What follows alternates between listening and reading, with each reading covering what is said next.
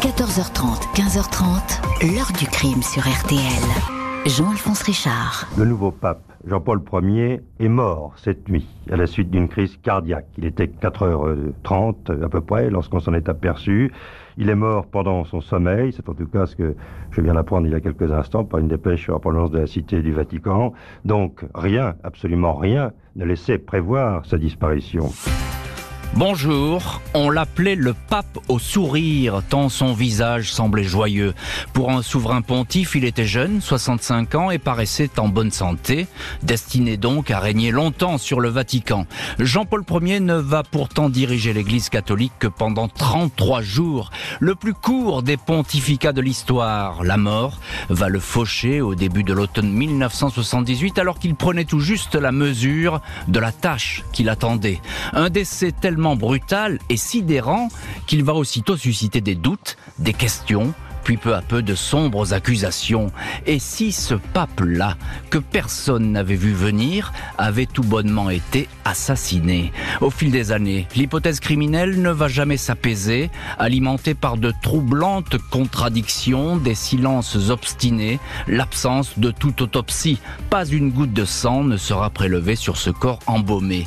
A-t-on voulu réellement cacher la vérité sur ce décès? Quels étaient donc les derniers visiteurs du soir dans les appartements pontificaux, décès naturels ou empoisonnement Question posée aujourd'hui à nos invités. 14h30, 15h30. L'heure du crime sur RTL. Aujourd'hui, dans l'heure du crime, questions et doutes sur la mort du pape Jean-Paul Ier à l'automne 1978. Un règne éphémère. Le successeur de Paul VI était élu depuis seulement 33 jours quand il a brutalement succombé dans son lit. Une mort si rapide sur laquelle on va aussitôt s'interroger.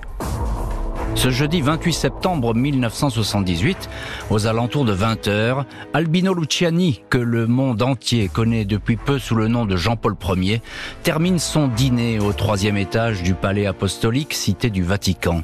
À l'extérieur, le temps est maussade. Le pape dîne avec ses deux secrétaires particuliers, John Maggie et Don Diego Lorenzi. Les conversations sont apaisées et le repas des plus frugales.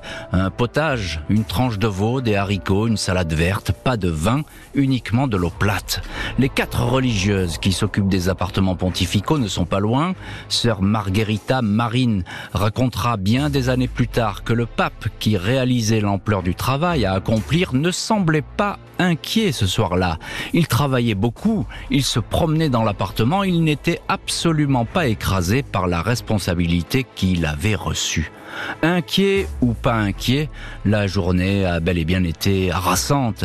Il a dû régler toute une série de dossiers lourds et urgents. Juste avant le dîner, le pape a eu une très longue réunion de travail avec le cardinal Villot, puis après avoir mangé, il a passé un long moment au téléphone. Des témoins lui ont trouvé alors un visage fatigué.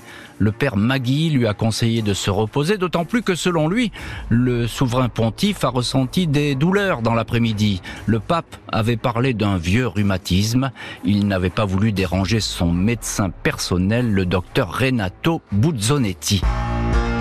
À 20h15, Jean-Paul Ier rejoint sa chambre pour aller se coucher. Ses secrétaires l'encouragent à actionner la sonnette qui se trouve au-dessus de son lit s'il ne se sent pas bien. Le pape les rassure et les encourage à passer une bonne nuit. Les appartements pontificaux se vident alors peu à peu de tout occupant. Les gardes suisses montent la garde devant les portes. Vers 5 heures du matin, sœur Vincenza, depuis 12 ans au service de cet homme devenu pape, vient déposer une tasse de café et un petit pot de lait devant sa porte.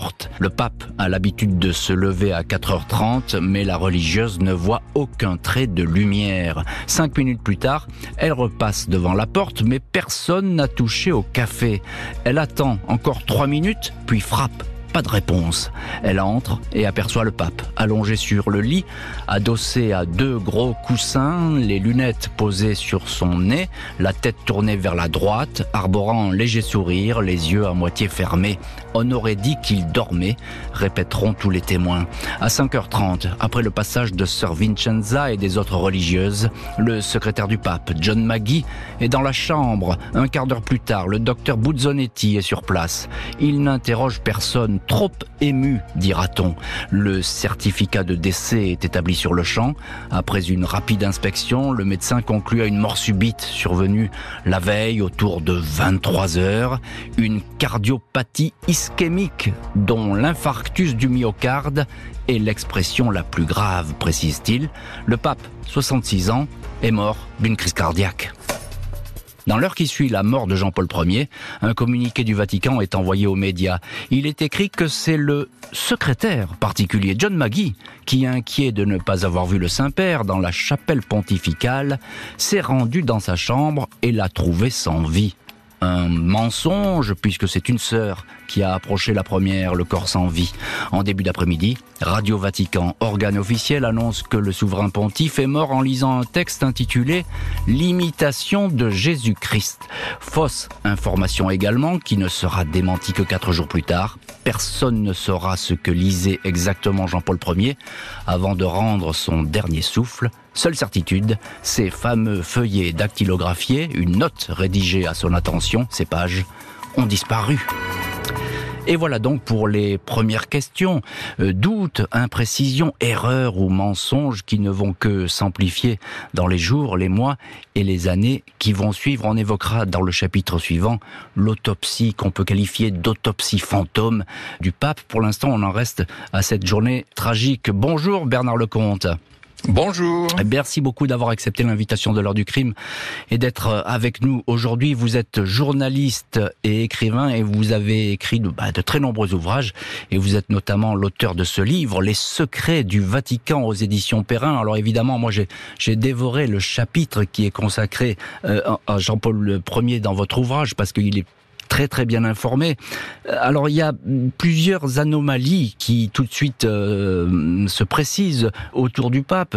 Qui est-il déjà euh, ce nouveau pape? On dit qu'il ne voulait pas aller au Vatican, que ce n'était pas son destin. Non, en effet, c'est une surprise qui est sortie du conclave. Le pape euh, Jean-Paul Ier, c'est l'ancien patriarche de Venise. C'est un type très brave, tout à fait sympathique, un pasteur.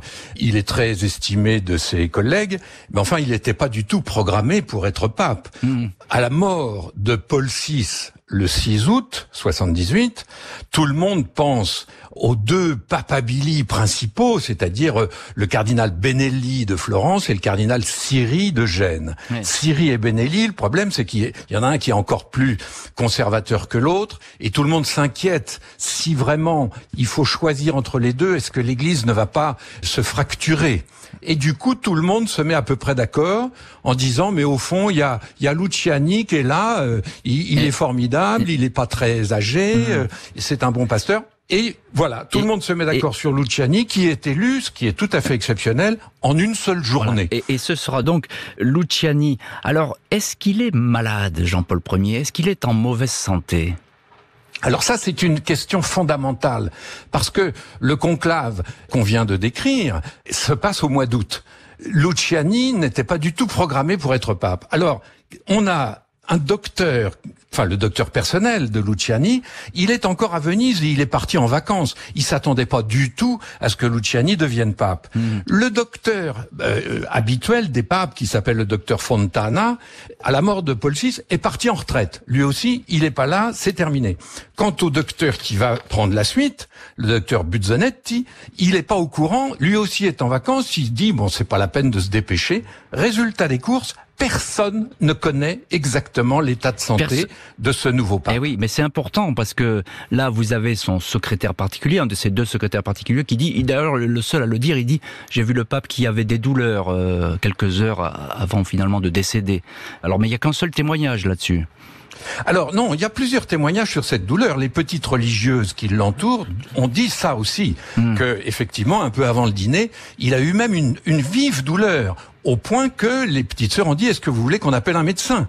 Et Luciani leur a dit non non euh, c'est pas la peine. C'est pas la peine. Que, euh, voilà c'était quand même une douleur qui était très inquiétante. Bien donc euh, donc il y a cette interrogation Bernard Lecomte sur cet état de santé on peut pas le nier c'est un, un, fait qui existe et qui reste encore mystérieux puisqu'il a jamais été vraiment examiné de près le pape avant qu'il n'entre en fonction j'ai envie de dire bonjour Yvonique de Noël. Bonjour.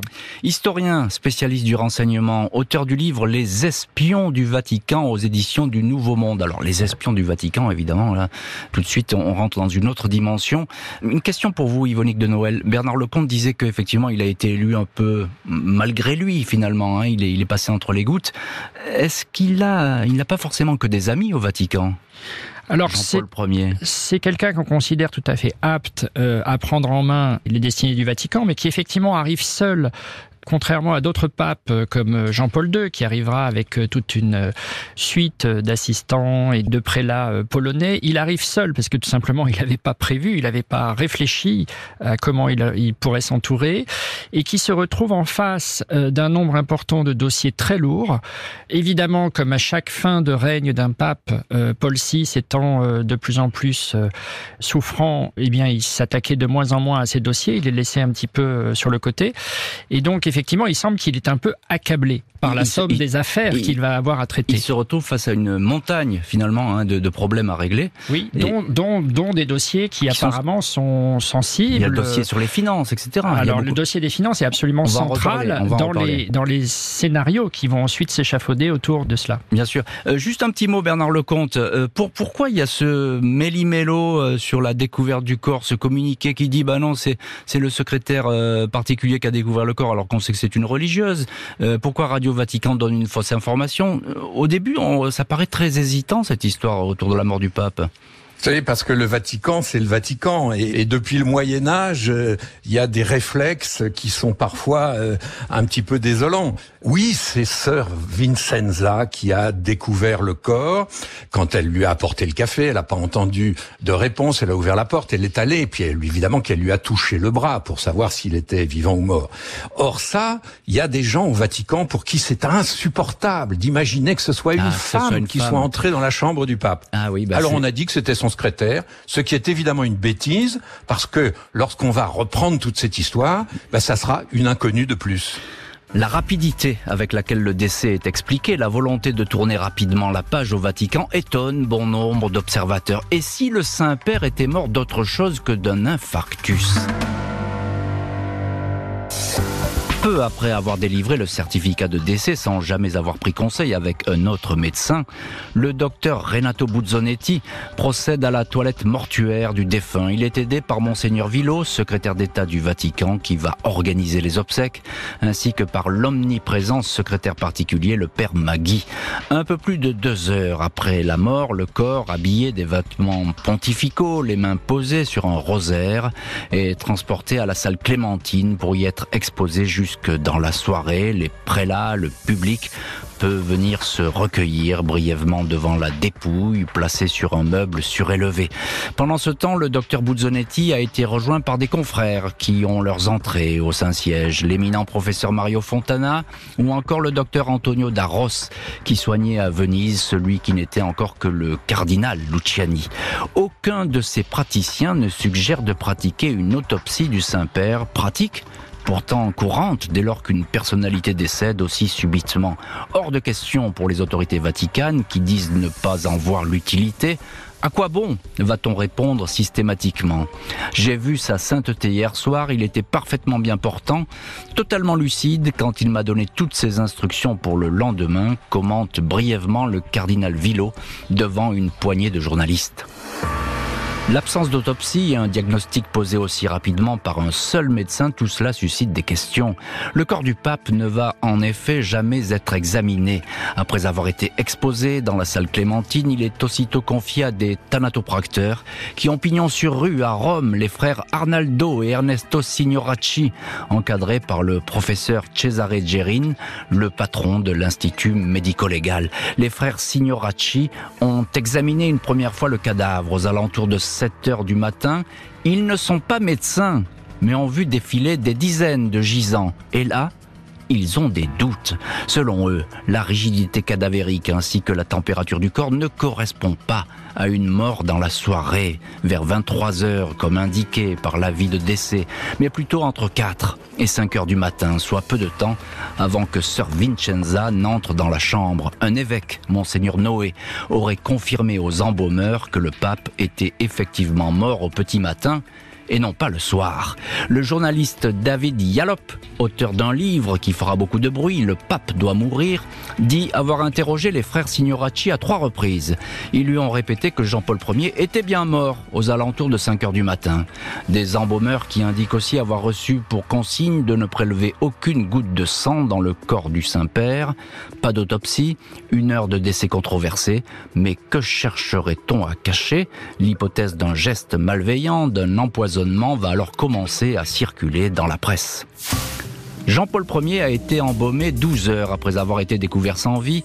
Ses prédécesseurs, selon l'usage, l'avaient été après plus de 24 heures. Il faut de toute évidence aller vite. Dans les heures suivant le décès, un ménage complet de l'appartement est effectué. Toutes les affaires personnelles du Saint-Père sont emportées, notes, livres, photos. Le tout est placé dans des cartons. La sœur du pape, Pia, autorisée après bien des difficultés à pénétrer dans le bâtiment, pourra récupérer les lunettes et les pantoufles de son frère à 18h. Les 19 pièces des appartements pontificaux sont vides, plus aucune trace du passage d'Albino Luciani en ces lieux. Les portes de ces étages sont placées sous scellés, des pièces inaccessibles qui ne seront rouvertes que lorsque le successeur sera élu. Et ce ne sont donc pas les interrogations qui manquent après la mort de ce pape. Le pape au sourire, tant il paraissait bienveillant, le mot empoisonnement va commencer à, circuler. On verra dans les chapitres suivants comment et qui aurait voulu, peut-être, qui sait, éliminer le Saint-Père. Là aussi, les pistes ne manquent pas. On ne va pas abonder dans la thèse du complot, mais il faut dire qu'il y a beaucoup d'interrogations qui vont être euh, lancées. Pourquoi est-ce qu'il n'y a pas d'autopsie, euh, Bernard Lecomte, journaliste, écrivain, auteur du livre Les secrets du Vatican, qui était paru aux éditions Perrin? Pourquoi est-ce qu'on n'a pas autopsié ce pape? Sur le moment, tout simplement, les gens qui se sont précipités là n'y ont même pas pensé. Il faut dire, et c'est très important, c'est que dès lors que le pape est mort, il y a un personnage clé, en l'occurrence le cardinal Villot, qui est ce qu'on appelle le camerlingue. Hmm. C'est l'homme qui a absolument tous les pouvoirs et toutes les responsabilités à partir de la mort du pape. Or, Villot était le secrétaire d'État de Paul VI, il a été déjà l'homme du conclave précédent, il est absolument épuisé, d'ailleurs il, il mourra euh, l'année d'après, et il veut aller le plus vite possible, ah il est catastrophé, mmh. il dit il va falloir tout recommencer, tout recommencer, et c'est probablement lui, au fond, qui pousse les uns et les autres à commettre quelques erreurs qui auraient pu être tout à fait banales si ça n'avait pas été effectivement un pape. Et ce que vous dites est important, Bernard Lecomte. Il faut aller très vite, hein. et, ça, c'est, on a du mal à comprendre. Il faut déménager, il faut aller très vite, il faut que tout se passe. Euh, voilà, euh, ça suffit maintenant. Mais ça a toujours été comme ça. Vous savez, on peut se rappeler la mort de Pie XI, l'homme qui a joué le rôle de Villot au moment de Pie XI, c'était le futur Pie XII, qui est allé lui aussi très vite. Il fallait ranger toutes les affaires du pape, au point que on a on a mis de côté hmm. un texte extrêmement important à l'époque, qui était une encyclique contre le racisme et l'antisémitisme, et tout ça est parti à la poubelle avec tout le reste. Hmm. Donc à chaque fois qu'un pape meurt au Vatican, il y a ce ce côté, euh, on précipite les choses, on prépare le Et encore une fois, au moment où ça se fait pour Jean-Paul Ier, personne ne pense à toutes les hypothèses qui vont se développer dans l'avenir. Bien sûr. Alors, Bernard Lecomte nous dit, voilà, il, admet de Bernard Lecomte et il raconte très bien cette précipitation qui apparaît être traditionnelle au Vatican. Yvonique de Noël, historien, spécialiste du renseignement, auteur du livre Les espions du Vatican, question, ça peut prêter à confusion vu de l'extérieur, cette espèce, euh, non pas d'affolement, mais de précipitation. On peut se dire, il y a des choses à cacher. Et au Vatican, on dit toujours qu'il y a des choses à cacher. Alors effectivement, même des prélats euh, qui n'étaient pas au Vatican s'étonneront de cette euh, précipitation, de l'absence d'autopsie. Il y aura des débats internes. Hein. lorsque les cardinaux arrivent précipitamment à Rome pour le nouveau conclave, il y a des réunions et certains disent, mais attendez, expliquez-nous pourquoi il n'y a pas eu, pourquoi vous allez si vite, etc. Donc c'est pas seulement une interrogation extérieure de, de journalistes, c'est au sein même de l'Église que la question se pose. Et effectivement, cette accumulation de maladresse amène à susciter l'intérêt euh, de la presse internationale et de journalistes d'investigation, dont David Yalop, qui va entamer une enquête extrêmement longue, euh, fouillée, avec l'aide d'un certain nombre de recherchistes. Euh, c'est-à-dire qu'il ne réalisera pas lui-même toutes les interviews, ce qui peut d'ailleurs amener à des confusions, comme par exemple l'interview des frères Signoracci. Il y aura par exemple une confusion sur le l'heure de leur arrivée, hmm. euh, puisqu'on va dire ils sont arrivés dès 5h30 et ça c'est pas possible puisque euh, on était seulement en hmm. train de découvrir le pape. Il semble qu'ils soient arrivés bien plus tard. Donc voilà, il y a eu beaucoup beaucoup de confusion.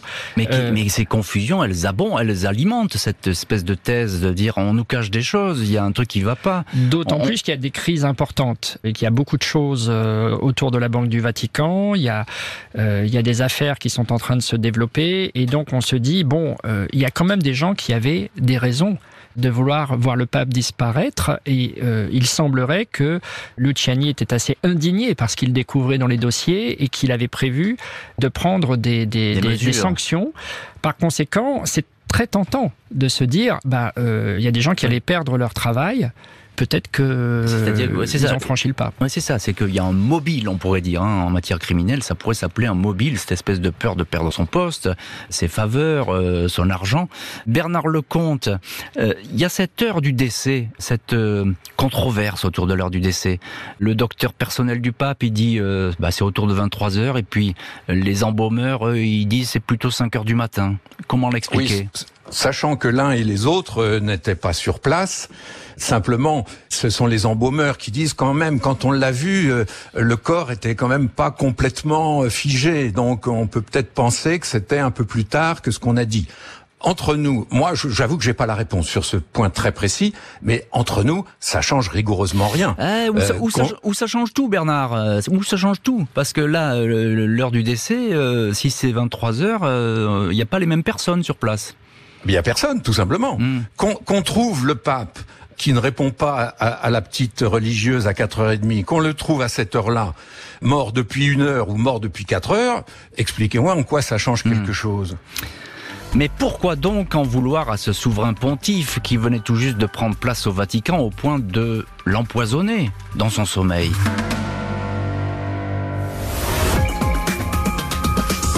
Sa disparition accidentelle et euh, en pleine nuit euh, d'une hmm. crise cardiaque euh, après 33 jours de pontificat, ben évidemment c'est tout un symbole. Il voulait vraiment réformer le gouvernement de l'Église et ça, ça, ça gênait beaucoup, évidemment, comme ça gêne avec le pape François actuellement.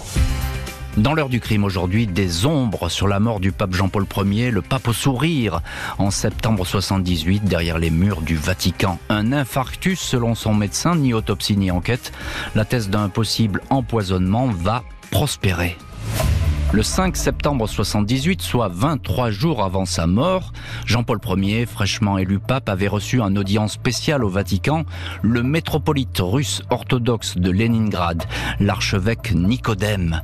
Après avoir bu un café, ce dernier s'était effondré, mort. Les médecins avaient diagnostiqué un infarctus.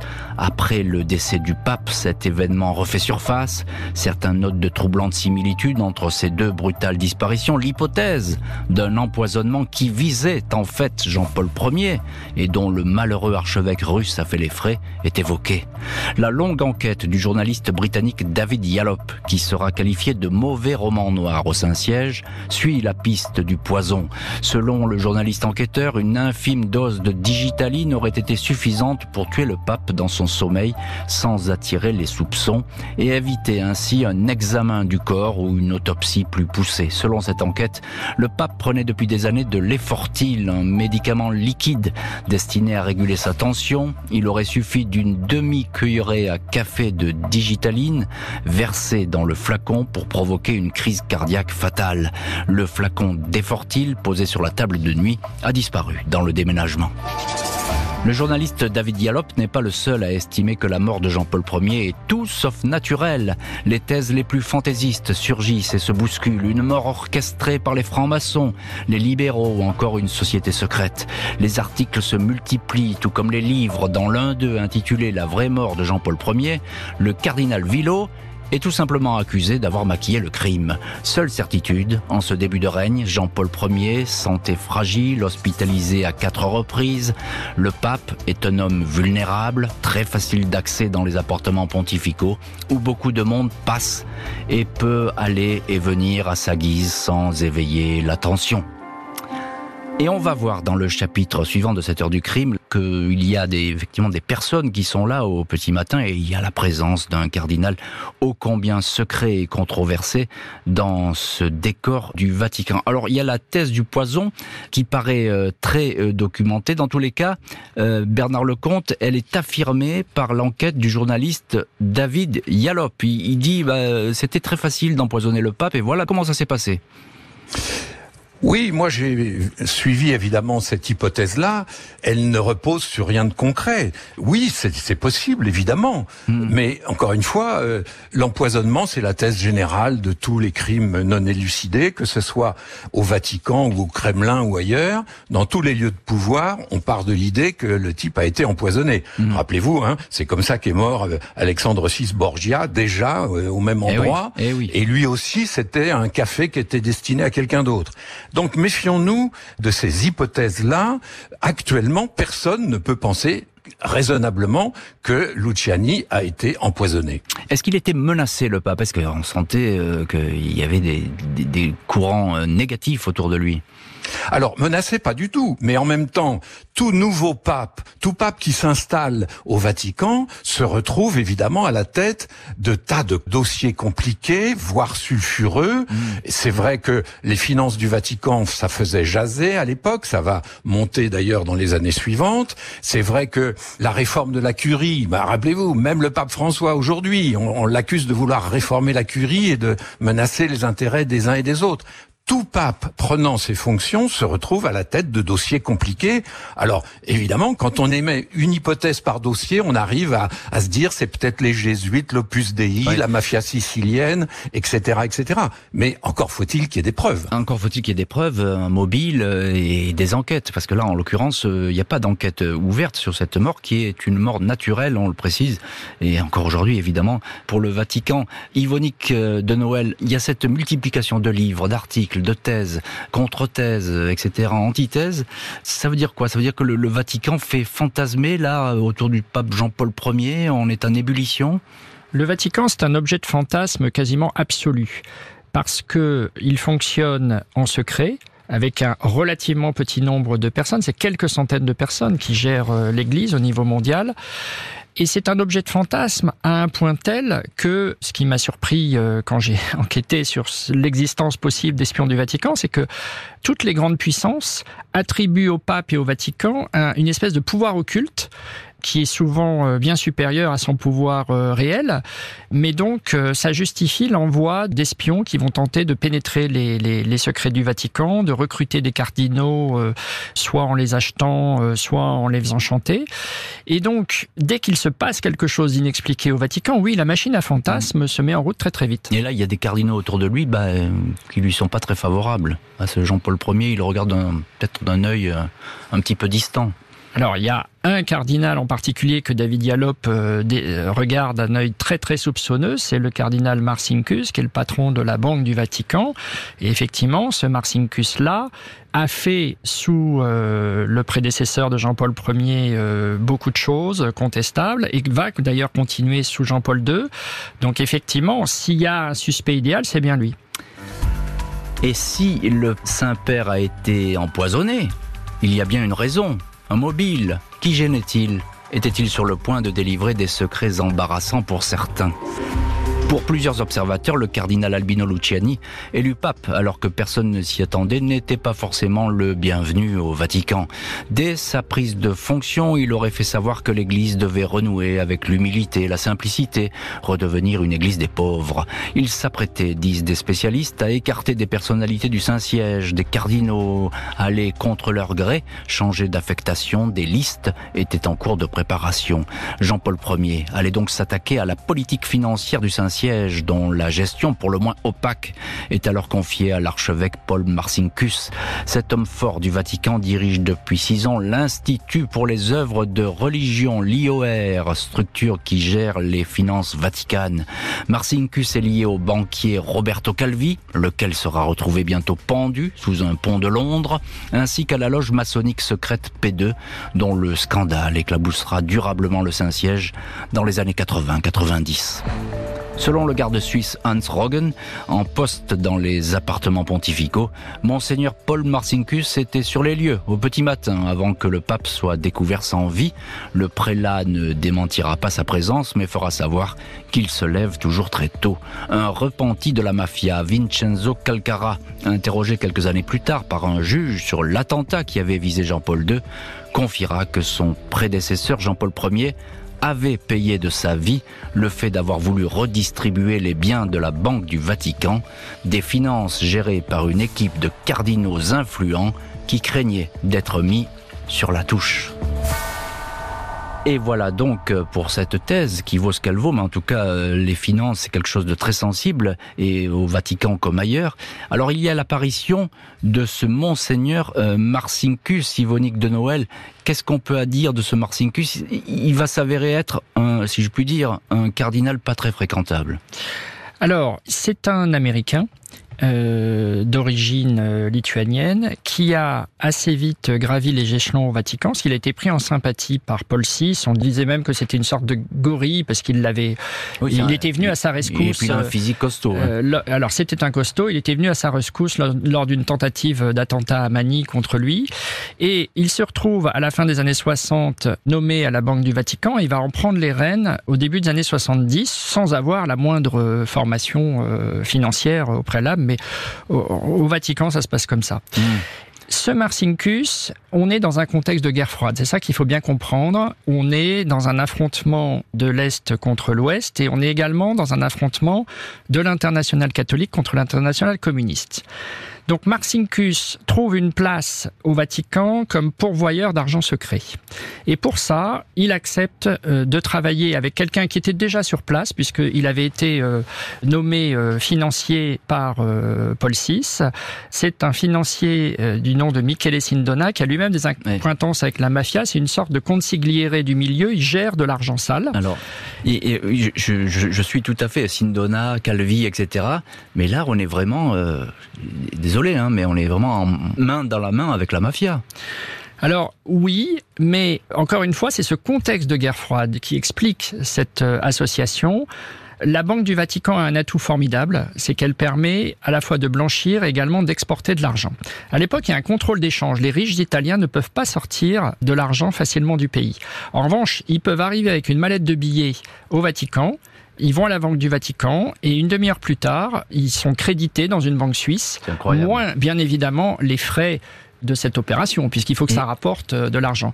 Et donc Marcinkus a développé une machine à cash qui peut servir à des opérations secrètes de l'autre côté du rideau de fer. C'est ça la clé de son pouvoir. C'est la clé de son pouvoir, mais est-ce que c'est la clé aussi peut-être du fait qu'il aurait voulu s'en prendre en Jean-Paul Ier qui aurait peut-être découvert euh, le poteau rose en quelque sorte, ce système qu'il n'aimait pas? Alors une chose est sûre, c'est qu'effectivement, Paul VI, on ne sait pas jusqu'à quel point il connaissait les détails, mais en tout cas, il était certainement pas choqué parce qu'effectivement, c'était un pape de guerre froide et en tout cas, il, sa position se durcissait vers la fin de son mandat. En revanche, oui, Jean-Paul Ier, euh, il est sûr qu'il était choqué par ça. Déjà, il s'était lui-même opposé à Sindona, qui avait racheté quelques années plus tôt une banque vénitienne et qui avait tout simplement mis dehors, cette banque, elle, gérait les comptes des religieux, il les avait foutus dehors parce que c'était pas rentable à ses yeux. Donc déjà, le futur Jean-Paul Ier était venu se plaindre auprès de Barcincus qu'il avait envoyé euh, sur les roses en lui disant mêlez-vous de vos affaires. Ah bah c'est tout à fait passionnant et instructif ce que vous racontez là, parce que là on a l'envers du décor le, plus noir qui soit, et avec cette espèce d'affrontement déjà du pape euh, à l'époque avec euh, ces personnes très peu euh, fréquentables. Bernard Lecomte, ça, tout ça sera suivi du scandale de la loge P2. On va pas développer évidemment tout ça. La banque Ambrosiano, etc. il y aura des, cadavres exquis un peu partout. Est-ce que lorsque ces affaires vont éclater, on va trouver un quelconque lien avec Jean-Paul Ier, une espèce d'explication, ou est-ce qu'il va apparaître Jean-Paul Ier dans, dans ces débats? C'est une de mes deux réserves face euh, au récit sur les relations entre Marcinkus et la Loge P2 et les banquiers Sindona et Calvi. La première réserve, c'est que, pardon de vous reprendre là-dessus, c'est un détail, mais enfin, Marcinkus n'est pas cardinal. Il n'est même pas archevêque, il n'est même pas évêque. C'est un prélat de base. Oh là, vous, là, vous, ma science est trop faible pour vous, mon cher oui, enfin, pardon, mais c'est un, tout petit peu important parce qu'il il fait pas partie des, des, des, dirigeants du Vatican, pas du tout. Il est chargé d'une tâche que les, les gens du Vatican considèrent comme tout à fait secondaire, hmm. et c'est d'ailleurs l'erreur qu'ils vont faire, c'est des finances. Quant à l'affaire Marcin Kous, elle ne, elle, elle n'explose au moment de l'assassinat du banquier Calvi. Tout à fait. Euh, et au moment de, de l'affaire de la loge P2. Hmm. Quatre ans après. Hmm quatre ans après la mort de Jean-Paul Ier. Donc sur le moment, si vous voulez, il y a absolument rien qui laisse penser que des, mafieux suspects auraient glissé un poison dans une quelconque fiole. C'est après que on va reconstituer tout ça. Et effectivement, je ne suis pas en train de nier que Martin Kous gérait les finances du Vatican d'une façon euh, euh, sympathique, pas du tout. Mais encore une fois, faisons attention aux dates. Toute cette affaire va exploser après 1982 et c'est là qu'on reviendra sur la mort de Jean-Paul Ier. Hmm. Mais encore une fois, c'est quatre ans après. Malgré les questions et même les accusations diffusées dans la presse ou dans les livres, aucune enquête officielle ne sera diligentée sur les circonstances du décès du Saint-Père. Le Vatican va tout faire pour dire que cette fin, la fin du pape, fut apaisée. Dimanche 4 septembre 2022, lors de la messe célébrée sur la place Saint-Pierre, le pape François béatifie Jean-Paul Ier, présenté comme un pasteur doux et humble, représentant d'une église qui ne ferme jamais les portes et qui ne souffre pas de nostalgie du passé. Pas d'allusion aux circonstances de sa mort, même si ces derniers mois, le Vatican s'est employé à tordre le cou aux supputations en tout genre. Dans un livre, la journaliste Stefania Falasca, qui a fait campagne pour la béatification, dément tout scénario criminel. L'ouvrage admet que les cardinaux ont bien émis des doutes après cette mort brutale. Les membres du nouveau conclave ont même interrogé les médecins sur une possible intervention extérieure à propos de ce décès, un geste de malveillance, mais l'accident cardiaque est resté la seule explication. En préface de cet ouvrage, le cardinal Pietro Parolin se félicite que soit ainsi éclaircis les points, restés dans les limbes, amplifiés travestis par des reconstructions noires qui s'appuient sur des myriades de théories, soupçons et suppositions. Et voilà donc le Vatican qui ferme une nouvelle fois la porte à un scénario criminel pour le pape Jean-Paul Ier. On comprend, euh, Bernard Lecomte, que cette affaire a profondément marqué le Vatican parce que même aujourd'hui encore, on se sent obligé de dire arrêtons de fantasmer, la vérité n'est pas celle-là. Oui, mais il faut bien reconnaître que c'est un petit peu notre faute à nous, les journalistes, les écrivains, qui avons repris ce dossier. Et encore aujourd'hui, nous le faisons parce que c'est un magnifique dossier sur le plan romanesque. La mort d'un pape inexpliqué dans ces conditions-là, ça suscite évidemment l'intérêt. Mais du côté du Vatican, depuis monseigneur Villot, le, le Camerlingue, euh, personne n'a émis le moindre doute que certains cardinaux aient dit, mais enfin, il y a quand même des trucs bizarres, etc. C'est tout à fait normal. Bien sûr. Et au moment du deuxième conclave, c'est-à-dire celui qui va élire Jean-Paul II, bien entendu que euh, un certain nombre de cardinaux se disent, mais enfin, euh, quand même, qu'est-ce qui s'est passé exactement? Mais au regard de l'histoire, soyons clairs, pour le moment, c'est un crime qui n'a ni coupable, ni mobile, ni preuve. Et donc, c'est pas un crime. En tout cas, c'est ce que dit le, le, le Vatican. Yvonique de Noël, euh, bon, c'est pas un crime, dit le Vatican c'est une mort naturelle, c'est un infarctus. On, voilà, euh, fermer le banc.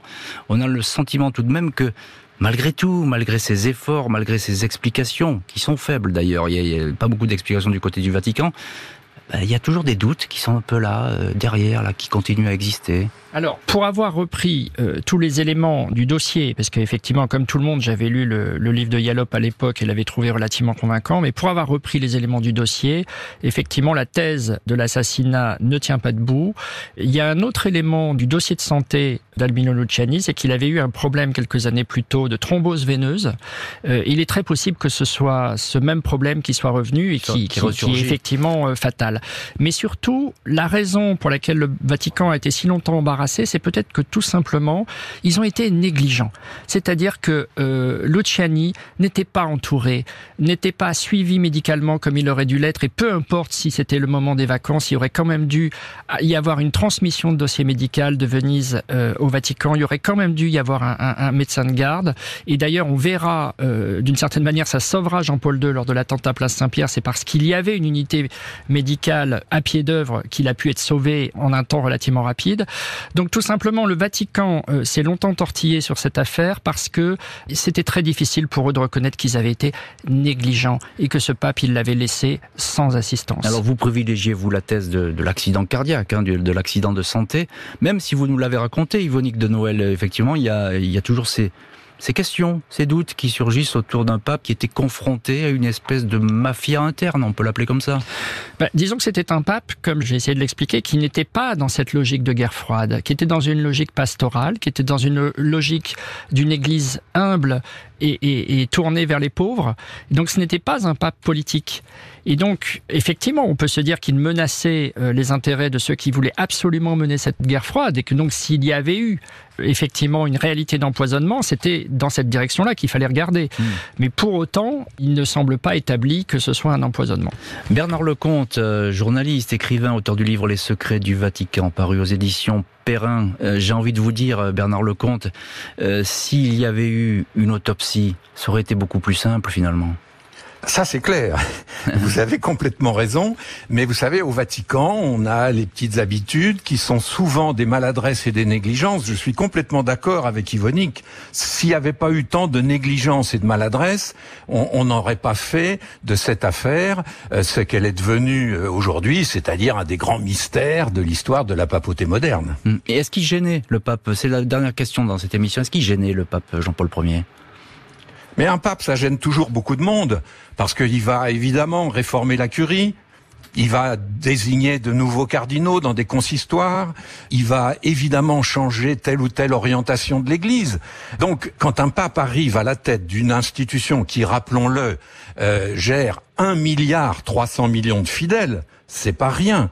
Évidemment qu'il gêne, mmh. évidemment mmh. qu'il y a des gens qui sont pas contents. C'est toujours la même chose quand un nouveau pape est élu. Merci beaucoup Bernard Lecomte et Yvonique de Noël d'avoir été les invités aujourd'hui de l'heure du crime. Merci à l'équipe de l'émission, Justine Vignot, Marie Bossard à la préparation, Boris Pirédu était à la réalisation. L'heure du crime, présenté par Jean-Alphonse Richard sur RTL.